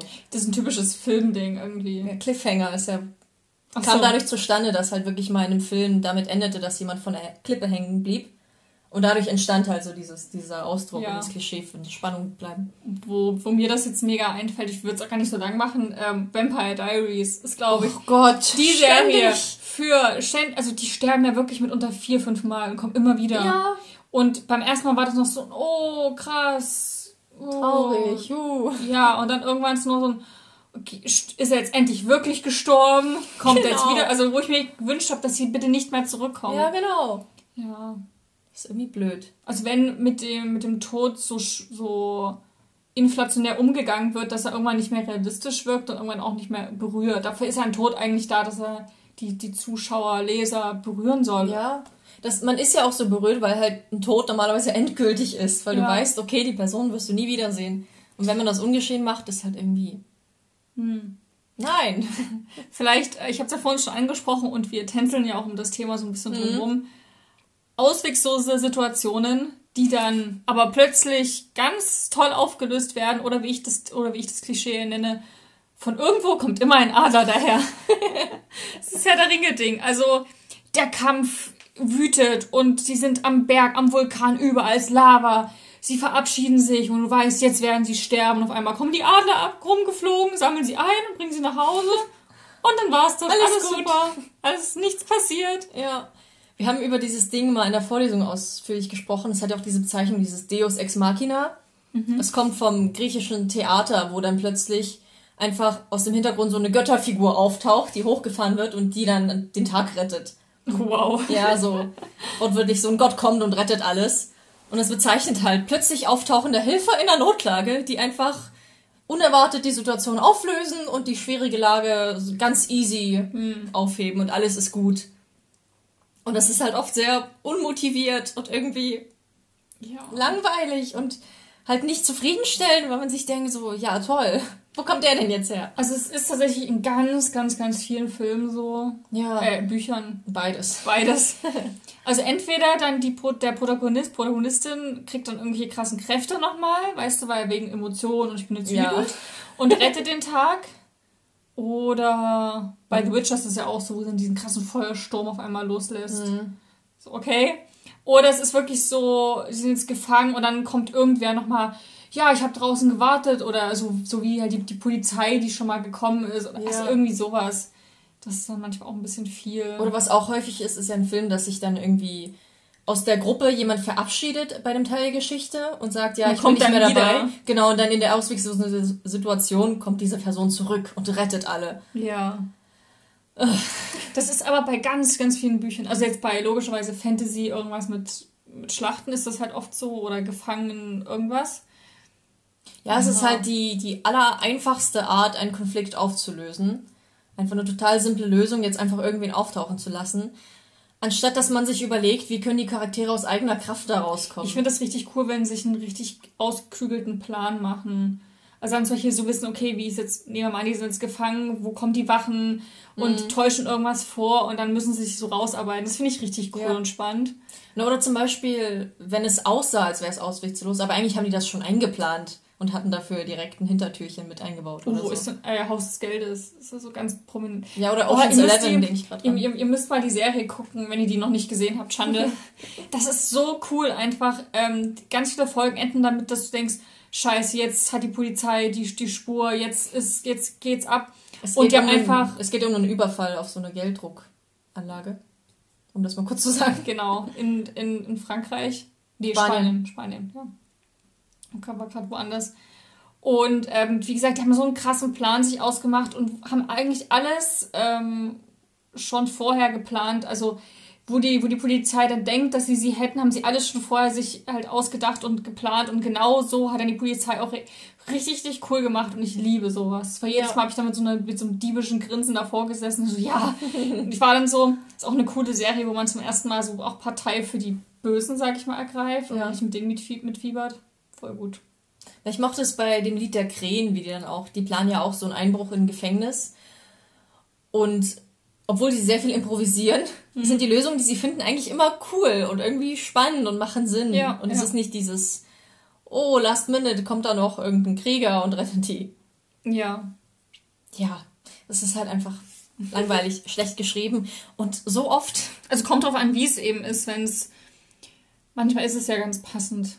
Ja, aber so gerade dieses, dieses Deus Ex Machina ist ja das, das einfach total. Ja, der Adler war ein bisschen. Die Adler viel. tauchen auf, ja. Wo man sich dann fragt, warum hätten sie die Adler nicht gleich zum, zum Schicksalsberg genau. Und warum kommen die Adler nicht eigentlich immer, wenn die irgendwie not sind? Ja. Ah. Ich überlege gerade, was wir noch so haben. Ich glaube, wir haben nur noch eins übrig. Okay. Was sich ein bisschen mehr in die Krimi-Richtung bezieht. Ah, aber ja. auch in anderen Büchern auftaucht. Und zwar ist es oft so, dass es einen Charakter gibt, der total nett ist, dem man sehr vertraut und der lieb ist und immer da. Und dann aber, Überraschung, er war die ganze Zeit böse. Ja. Dramatische Wendung. Wir können mal wieder keine Bücher nennen, wo das passiert. Nee. Aber.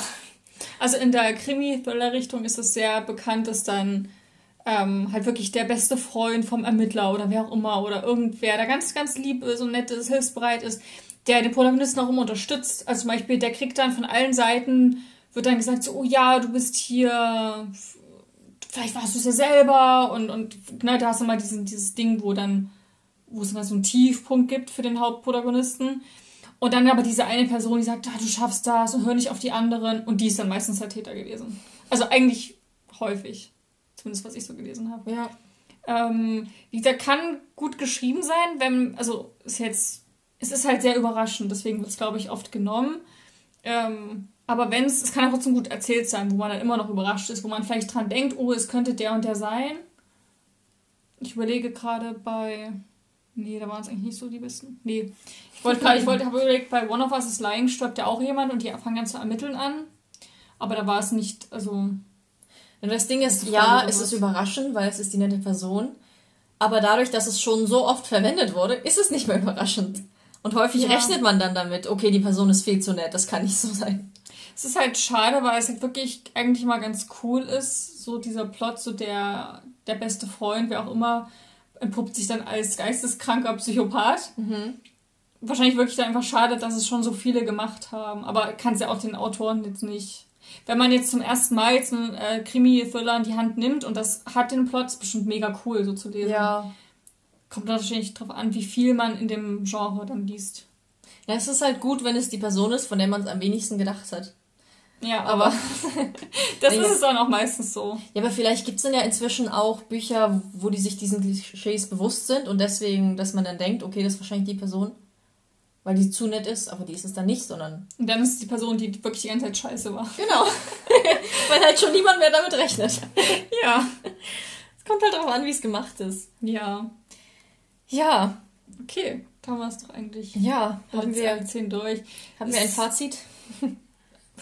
Klischees. Ich finde Klischees an sich gut. Ich meine, es ist ja einfach, wenn man viel liest, umso mehr Klischees wird man finden. Ja. Wer wenig liest, wird wahrscheinlich nie, nie einem Klischee über den Weg laufen, weil er immer verschiedene Sachen liest. Oder auch dieses Genre-Ding, wenn ihr halt einen, wie dieses Romantasy, ihr habt immer den Bad Boy. wenn ihr New Adult lest, ihr habt immer die tragische Vergangenheit und halt bei Krimi-Thriller wahrscheinlich immer der, der Gute, der sich dann als, als Psychopath entpuppt. Aber es ist wahrscheinlich einfach so das, das Genre. Deswegen gibt es auch verschiedene Genres. Ja. Es kommt halt drauf an, haben wir jetzt schon hundertmal gesagt. Aber was ich halt dann an Büchern richtig gut finde, ist, wenn sie einen trotz all dieser Klischees noch überraschen können. Ja. Also das ist ja das Problem, wenn man viel liest und viele dieser Handlungsstrukturen kennt und dieser Elemente, dass man dann halt total weiß, wie es ausgeht und dass es einfach vorhersehbar ist.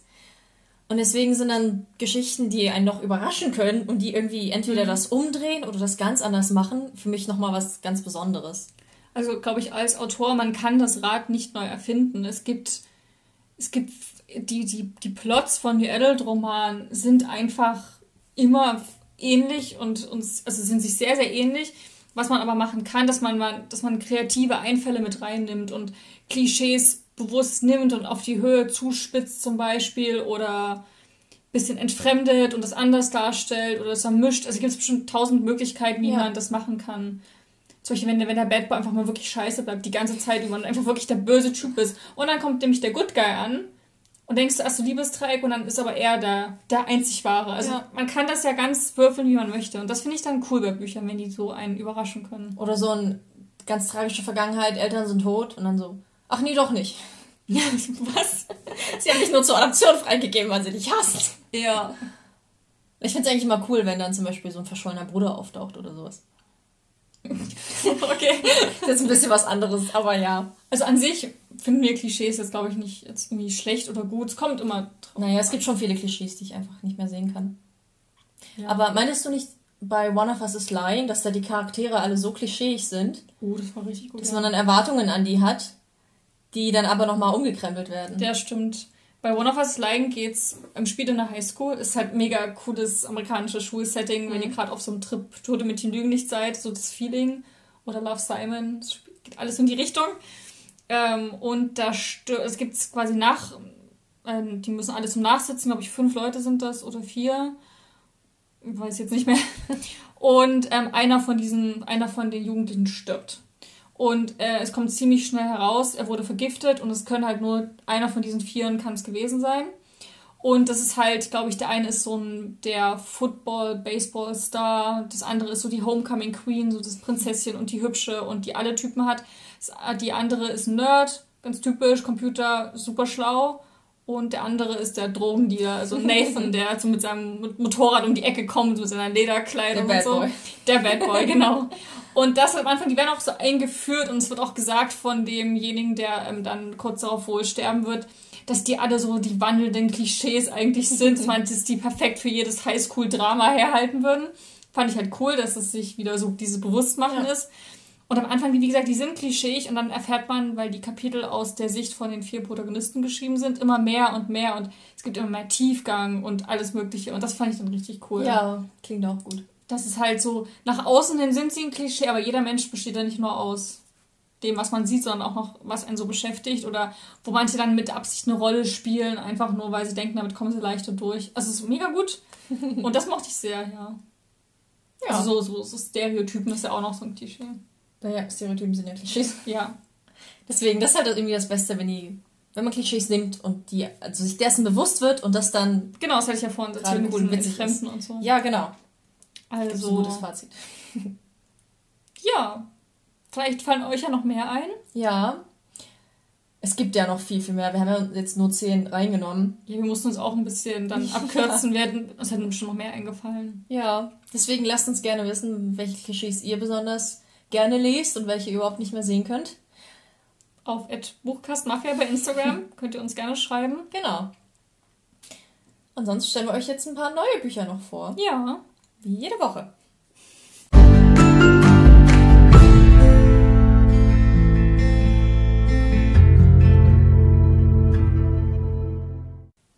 Beginne again. Soll ich anfangen, ja? Mach mal. Gut. Äh, diese Woche stelle ich ein Buch vor, das ist schon am 19.06. erschienen. Also es ist schon draußen. Ihr könnt es euch kaufen. es heißt Weit weg von Verona von Jane Gardam. Ist im DTV-Verlag erschienen. Und gleich zu Beginn ein Zitat aus dem Buch. Ich möchte von Anfang an klarstellen, dass ich nicht ganz normal bin. Denn im Alter von neun Jahren hatte ich ein einschneidendes Erlebnis. Tragische Vergangenheit. Jessica sagt bedingungslos und in den unmöglichsten Momenten die Wahrheit. Ihr Eigensinn bringt sie in dem kleinen englischen Badeort, in dem ihre Familie Zuflucht vor den Bombenangriffen auf London gefunden hat, ständig in verquere Situationen. Sie hat genau eine Freundin. Der Rest ihrer kleinen, kriegsüberschatteten Welt begegnet ihr mit einer Mischung aus Faszination und Abschau. Abscheu. Aber das ist ihr egal, denn eigentlich braucht sie all ihre explosive Kraft, um Schriftstellerin zu werden. Oder ist sie das schon? Charakter liebt Bücher. Genau, Vergangenheit Bücher. Witzig. Ja, aber ich finde ich finde cool. Ja. Ich finde, es klingt irgendwie süß, aber gleichzeitig geht es ja um dieses Kriegsding und Bombenangriffe hm. und irgendwie ein Kind, was halt nicht so gut bei den anderen ankommt. Das klingt sehr authentisch. Ja. Irgendwie süß und interessant. Weißt du, wie viel es kostet? Nö, aber ist doch egal. ja. Manchmal überzeugt ja auch der Preis. Und was hast du? Ich habe ein Buch, das kostet nur 11 Euro. das ist die Buchhändlerin, die immer schön Preis dazu sagt. Ähm, ne, ich finde, manchmal ist es ja wirklich so ein Ding, paar 26 Euro. Kannst du die Bücher auch ausleihen? Obwohl die neuen wahrscheinlich noch nicht. Mm, die neuen wahrscheinlich nicht. Und ich habe ein Buch, das heißt Jigsaw Man. Das ist schon ganz cool. Ein Thriller? Ja. Erscheint am 28.08. als Taschenbuch bei Lübbe. Also Untertitel ist Im Zeichen des Killers. die Inhaltsergabe. Der menschliche Körper ist ein wunderbares Puzzle, einzigartig in seiner Präzision und seiner aufeinander abgestimmten Perfektion. Der Jigsaw-Man liebt Puzzles über alles. Doch ein perfektes Puzzle ist nur eines, das in seine Einzelteile zerlegt ist. Nur so kann er die wahre Schönheit erkennen, indem er jedes Teil für sich betrachtet. Hände, Füße, Beine, Arme, Köpfe. Welche Freude! Und wahre Freude muss man teilen, nicht wahr? In der ganzen Stadt. Wirst du sein nächstes Opfer sein? Uh, gut. Ach, Freude muss man teilen. Die ist richtig durchgeknallt. Ja, ich finde find ich nicht gut. Ich, mag, ich fand den Klappentext total witzig, so dieses. Und wahre Freude muss man, muss man teilen. Man muss rausgehen und sagen so, hey, komm, wir puzzeln zusammen. fand ich gut. Ja, gefällt mir. Ja, mal was anderes. Ja. Gut, dann sind wir eigentlich schon am Ende angelangt dieser mhm. Folge. Ich finde, wir haben uns gar nicht so sehr verquatscht wie erwartet, oder? Ja, gut so. Gut strukturiert. Oh, ich habe mich lange auf die Folge gefreut. Ich finde, da kann man sehr gut drüber quatschen. Ja, ich Gerade wenn man viel liest und sowas Folge halt immer wieder sehr sieht. lange machen. Ja, deswegen, mir hat's Spaß gemacht. Ja, ich fand's auch super. Äh, nächste Woche machen wir einen neuen Booktag. Woo! Woo! Und zwar den Do I Have That Booktag, wo wir euch hoffentlich mal wieder ein paar neue Bücher vorstellen, die wir noch nicht vorgestellt haben. Mal gucken. Es wird sehr witzig. Also in dem, für alle, die jetzt nicht so Englisch sprechen oder Sophia gerade nicht verstanden haben. da geht es so ein bisschen darum, äh, dass man, das sind verschiedene Fragen und es geht immer darum, so, ja, hast du ein Buch, das zehn Buchstaben im Titel hat? Oder hast du ein Buch, wo das mehr als zwei Autoren geschrieben haben? Ja. Das ist eigentlich ganz cool. Ja, so ein paar zufällige Dinge, die eigentlich nicht viel Genau. mit dem Inhalt zu tun haben. Und da kann man ja aber mal über Bücher sprechen, die man auch noch nicht gelesen hat. Das stimmt. Und das ist gut. Wir wollen mal ein paar neue Bücher nehmen im Podcast. Das ist sehr gut. Ja, Ja. okay. Tschüss. Folgt uns noch gerne auf Instagram, das haben wir, glaube ich, schon gesagt, ne? Ja. Bei Buchkast Mafia. Also schreibt uns gerne auch mal über eure favorisierten Klischees oder Hassklischees Ja. oder andere Klischees, die wir noch nicht genannt haben. Oder vielleicht auch Bücher, die besonders gut mit sowas umgehen. Mhm. Oder schlecht. Oder schlecht. Aber die lesen wir dann nicht. Schreibt uns alles. Wir lesen alles. Wir schreiben auch eigentlich immer zurück. Ja, wir freuen uns auch immer sehr. Ja. Und ansonsten habt ein wunderschönes Wochenende. Genießt das gute Wetter. Oh ja. Und wir freuen uns auf die nächste Woche. Genau. Tschüss. Mach's gut. Tschüss.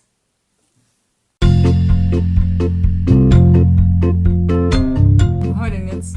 Na, ich fange nochmal mit den Wiederauferstehung. Achso. Wollte ich Das hast du aber alles gesagt. Hab ich? Ja, hast du alles gesagt. Okay, wieder Auferstehung.